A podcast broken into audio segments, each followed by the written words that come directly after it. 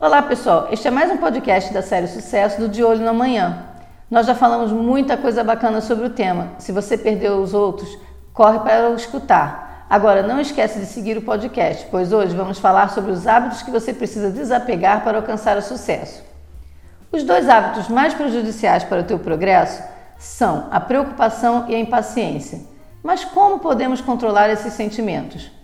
Quando somos atacados, é difícil pensar com clareza e sair desse estado emocional. Devemos então tentar combatê-las ou apenas aceitá-las? As emoções negativas fazem parte da nossa natureza, mas como podemos fazer para que não nos bloqueiem? No caso da preocupação, o benefício que podemos tirar é evitar erros. Ter cautela para não nos precipitar é importante. O que não podemos é deixar que a preocupação nos impeça de avançar. Muitas vezes a preocupação acaba afetando o planejamento e o medo nos paralisa. O primeiro passo para superar é perceber que a preocupação e o medo não ajudam e expulsar estes pensamentos de sua mente.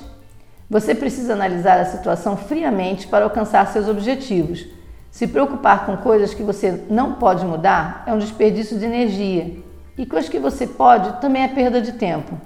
O melhor é fazer um planejamento real das coisas que você pode fazer para alcançar o sucesso e, diante delas, traçar um plano de ação.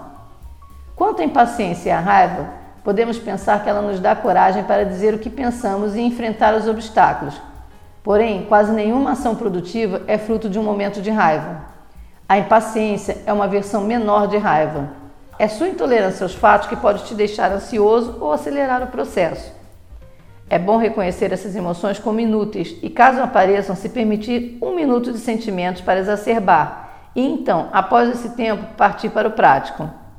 Outro hábito, que não é uma emoção, mas sim um comportamento, mas que pode atrapalhar muito, é a preguiça. Aquela preguiça que nos leva a deixar tudo para o dia seguinte, que te induz a não começar agora porque não vai acabar ou que assusta diante de um trabalho muito grande. Lembre-se que toda tarefa grande começou de um pequeno ato.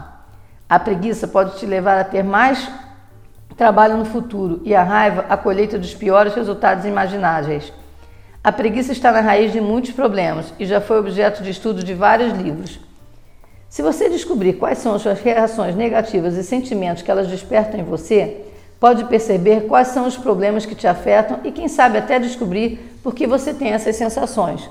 Portanto, só cabe a você expulsá-las de sua vida. Não esqueça de acompanhar nossa série. Semana que vem teremos mais um podcast sobre o tema. Até a próxima!